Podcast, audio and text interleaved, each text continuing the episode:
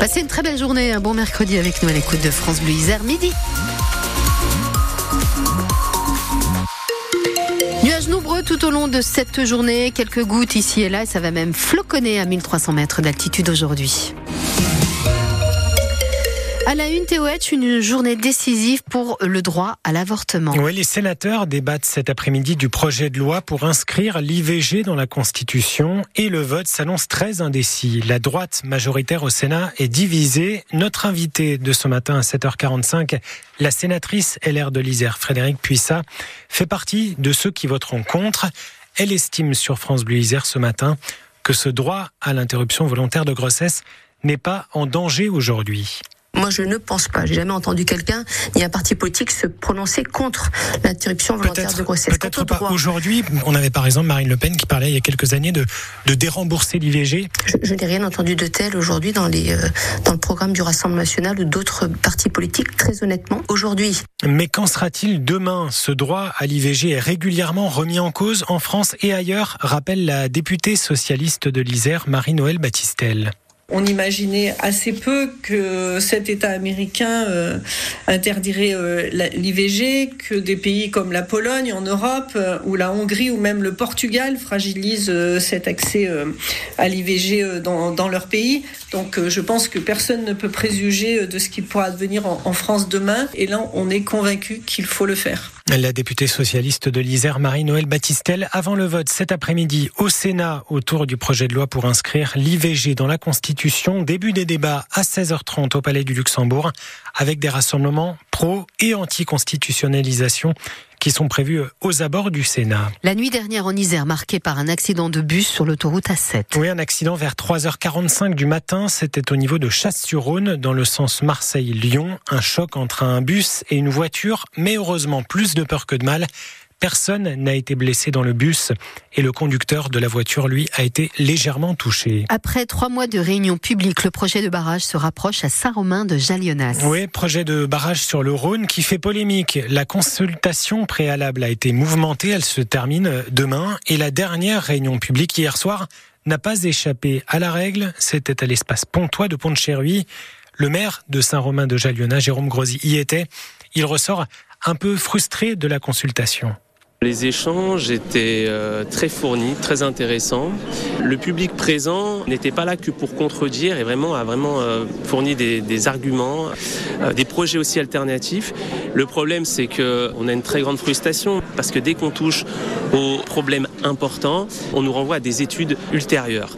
Il y a des choses qui sont euh, environnementales, il y a des questions euh, liées à la santé publique.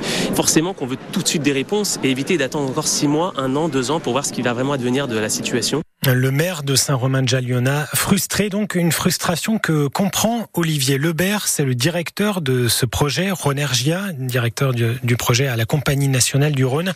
Oui, c'est complexe, dit-il, mais car la procédure elle-même est complexe. Les processus réglementaires, a fortiori, sont des processus qui sont compliqués. On a l'impression de ne pas aller assez loin, mais parce que en fait, il y a une décision de l'État à prendre pour poursuivre ou pas. Et c'est après qu'on va engager des moyens supplémentaires. C'est après qu'on va aller plus loin dans les études. C'est après qu'on va engager des contrats pour des diagnostics environnementaux sur site encore plus poussés. On y va par étapes, graduellement. Et c'est vrai que de ce fait, le maître d'ouvrage a quelquefois des difficultés à répondre. Et il y a encore de nombreuses étapes à venir dans ce projet. La prochaine, dans quelques semaines, l'État devra dire s'il faut ou non des études plus poussées, notamment en matière environnementale. En attendant, un millier de personnes ont donné leur avis durant la consultation qui se termine donc demain. Vous en retrouvez les grandes lignes sur notre site francebleu.fr. Si vous habitez dans ce secteur de Saint-Romain-de-Jalliona, vous pourriez recevoir aujourd'hui des messages d'alerte sur votre portable. Pas d'inquiétude, c'est un exercice, ce sera indiqué d'ailleurs dans le message. Les préfectures de l'Isère et de l'Ain testent ces alertes par SMS, alerte qui doit servir en cas notamment de catastrophes naturelles ou industrielles. Sept communes iséroises sont concernées dans le secteur. Vous avez toutes les précisions là aussi sur notre site internet. Et puis la bonne nouvelle du matin, c'est à Échirol, la réouverture du cinéma Pâté. Il a rouvert ses portes à 10h30 ce matin, après 11 jours de fermeture forcée en raison de l'incendie d'un restaurant situé juste à côté. Une réouverture avec une avant-première ce soir, celle du documentaire Yala Gaza avec son réalisateur. Une projection organisée par le collectif Unis pour la Palestine.